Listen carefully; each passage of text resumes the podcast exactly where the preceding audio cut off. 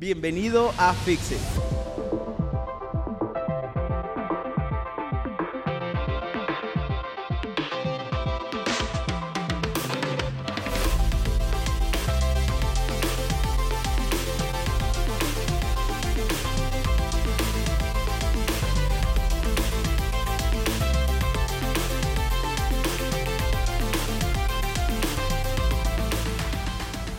Hey, ¿qué onda? ¿Cómo estás? Estamos de vuelta con un nuevo episodio. Yo estoy feliz, espero que tú también estés feliz porque ya estás esperando este nuevo episodio. Y antes de iniciar, quiero compartirte que ya tenemos Instagram, ya tenemos Facebook de este podcast. Entonces en la descripción de este podcast vamos a dejar los links para que compartas el contenido, para que puedas compartir con tus amigos esto que estamos grabando para ti. Entonces el día de hoy quiero hablarte de un tema que ya lo hemos tocado en, los dos episodios anteriores, pero quiero enfocarme a algo muy específico de este tema, de no ser mediocre.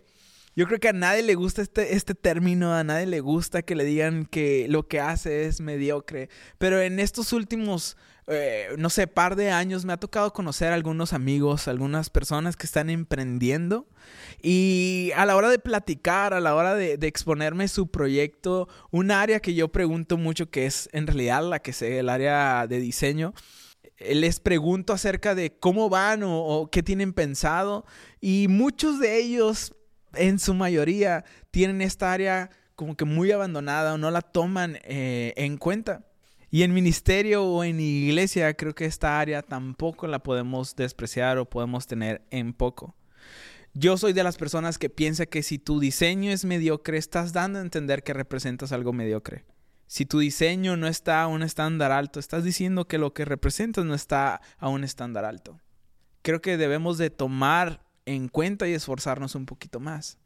Y para entender un poquito más este término, investigué lo que significaba la palabra mediocre y la palabra mediocre ah, en esta definición dice que está formada por dos partes. Una por el lado que es medium, que equivale a algo que está a la mitad o algo que está en medio, y ocris, que es una montaña o un peñasco.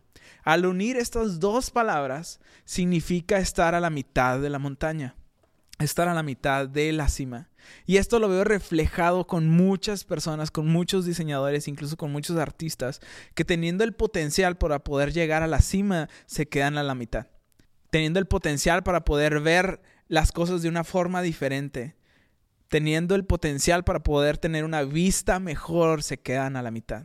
Y esto me ha pasado, si te quiero confesar algo, es realmente que a mí me ha pasado esto durante eh, algún tiempo. Cuando estuve estudiando o, incluso ya una vez ejerciendo eh, la carrera, creo que me he quedado a la mitad en algunos proyectos, me he quedado a la mitad de la montaña. Me gusta pensar que la mediocridad siempre está un paso atrás de una gran idea. A lo mejor tú has visto estas imágenes en Facebook donde están dos personas eh, excavando y, y, una se rinde antes de llegar a encontrar ese diamante gigante. Y a mí me gusta pensar que la creatividad es muy parecida a eso. Que nos dimos por vencidos antes de un sketch más. Que nos dimos por vencidos a 10 minutos más sentados en esa silla. O estuvimos a un minuto más de una gran idea en esa grabación. La diferencia entre tú y tu competencia es el estándar de no mediocridad en ti. Es lo único que te va a diferenciar. El trabajo que tú haces probablemente lo hacen 100 personas en, tu ciudad o, o, más. Imagínate alrededor del mundo cuántas personas no se dedican a lo que tú estás haciendo. Pero lo que te va a hacer diferente es que tú no te permites ser mediocre. Una vez cuando estaba en escuela, cuando estaba en sexto semestre, tuve un maestro que nos dejó un proyecto a todos por igual. Realmente ese, en ese semestre me cuestioné si, si podía dedicarme a eso.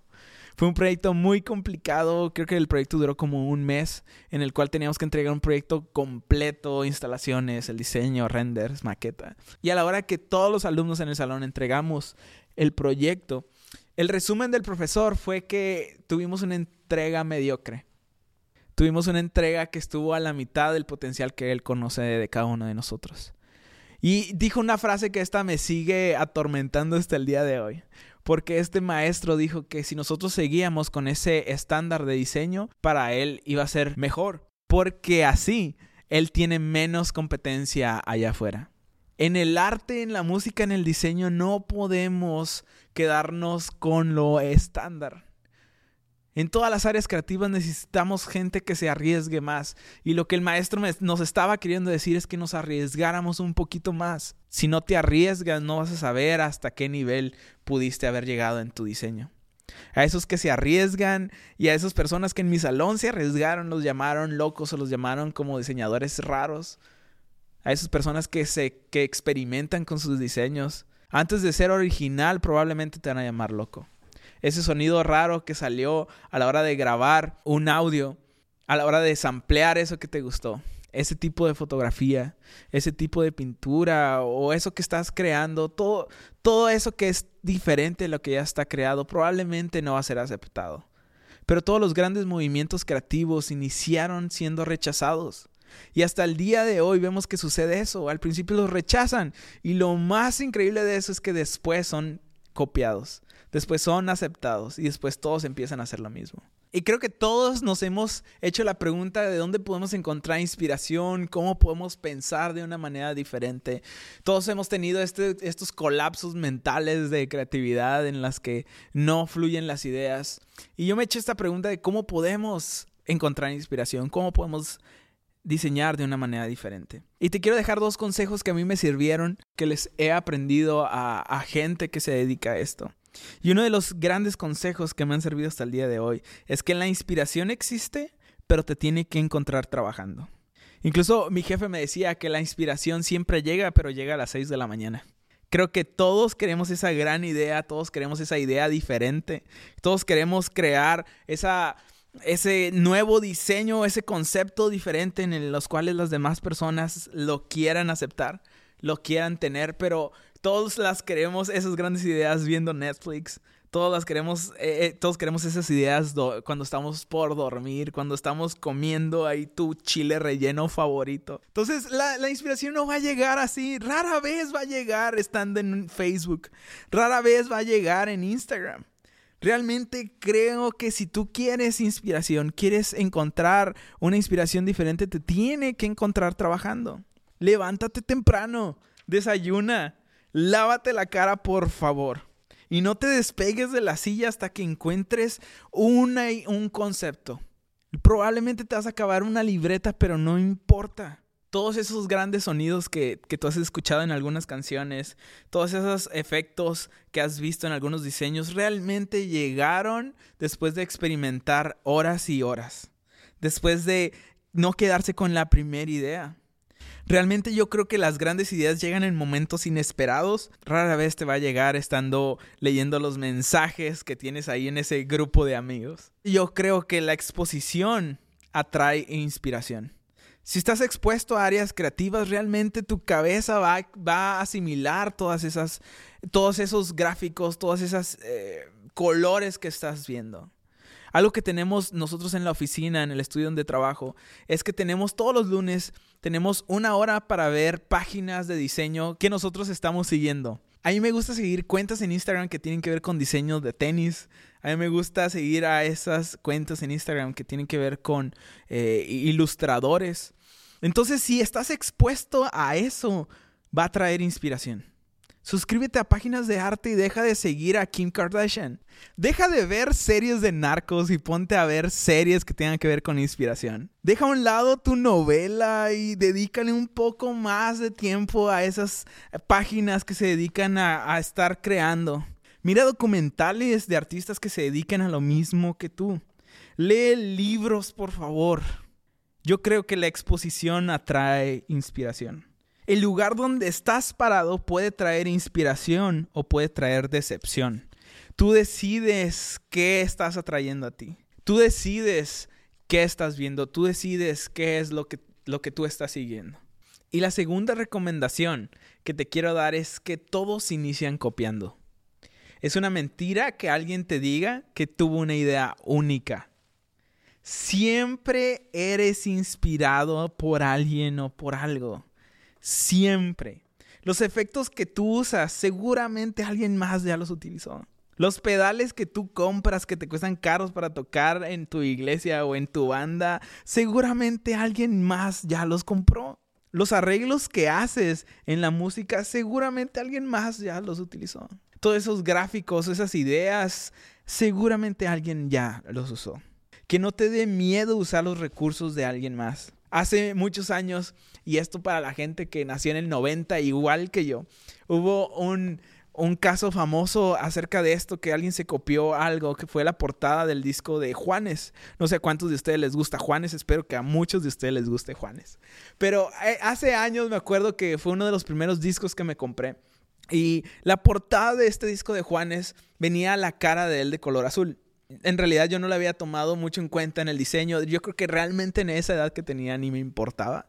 Pero fue muy famoso porque después eh, Michael Jackson sacó una portada idéntica. De hecho, los, si tú comparas los dos, eh, las dos portadas son realmente iguales. el problema de que son iguales es que sale el rostro completo en la portada y tiene un filtro de color azul. Incluso hasta el tipo de, font que utilizaron en el diseño es casi igual. Entonces, y esto me llevó a que realmente tu identidad es lo único que va a ser diferente en tus diseños. Los diseños pueden ser iguales, pueden tener el mismo filtro, pero tu identidad es lo que va a ser diferente en tus diseños. Cada vez que diseñes, que haya una parte de ti en tus diseños. Algo que a mí me ha gustado hacer en los eh, gráficos que me tocan hacer para algunos movimientos como Alianza Juvenil es que en cada flyer que yo hago para ellos le meto una foto de alguna situación en la que yo estuve en esa semana. Entonces, muéstrales un poco de tu vida o de ti en cada diseño que hagas. Muestra tu identidad que se vea reflejado en ti en cada canción, en cada pintura. Si quieres diseñar ropa que sea tu esencia, si quieres diseñar algún, alguna portada que salga de tu corazón, que salga de ti. Eso es lo único que nos va a hacer diferente ante los demás. Hay miles de diseñadores gráficos en tu ciudad. Hay miles de músicos que están sacando música mejor que tú y lo único que los va a hacer diferente es tu identidad. Que no te dé miedo fracasar a la hora de crear algo diferente. Yo creo que la persona que es más exitosa que tú es porque tiene un fracaso más que tú. Debes de dejar de tener miedo a que fracases, a que la idea probablemente no sea la mejor a la primera. Entonces espero que estos dos consejos puedan servirte. Realmente yo necesito creerlos todos los días porque a mí me ha pasado estos, estas eh, sequías de diseño, estas sequías de ideas en las cuales es muy trágico y es muy dañino el quedarnos en ese ciclo. Espero que estos conceptos que acabamos de escuchar nos puedan servir en nuestras áreas de diseño a lo que te dediques y si esto crees que le pueda funcionar a alguien, te invito a que le compartas este podcast para que juntos podamos ser mejores, juntos podamos hacer cosas mejores día tras día, que cada hora que le dediques a lo que estás haciendo siempre sea excelente, siempre sea algo mejor, siempre sea algo que pueda inspirar a alguien. Y el día de hoy te quiero recomendar a grecia.oceguera, así la puedes encontrar en Instagram. Te voy a dejar el link de su perfil en la descripción de este podcast. Y quiero que vayas y veas todo lo que está creando. Realmente es de las personas que a mí me da envidia eh, real lo que está haciendo porque a su corta edad a mí me ha inspirado lo que está haciendo y realmente creo que tiene un futuro increíble. Entonces necesito que vayas y la sigas. Gracias por escuchar este episodio. Ayúdame a compartirlo con tus amigos, con la gente que se dedica a lo mismo que tú o alguien que pueda servirle este contenido. Nos vemos en nuestro próximo episodio. Adiós.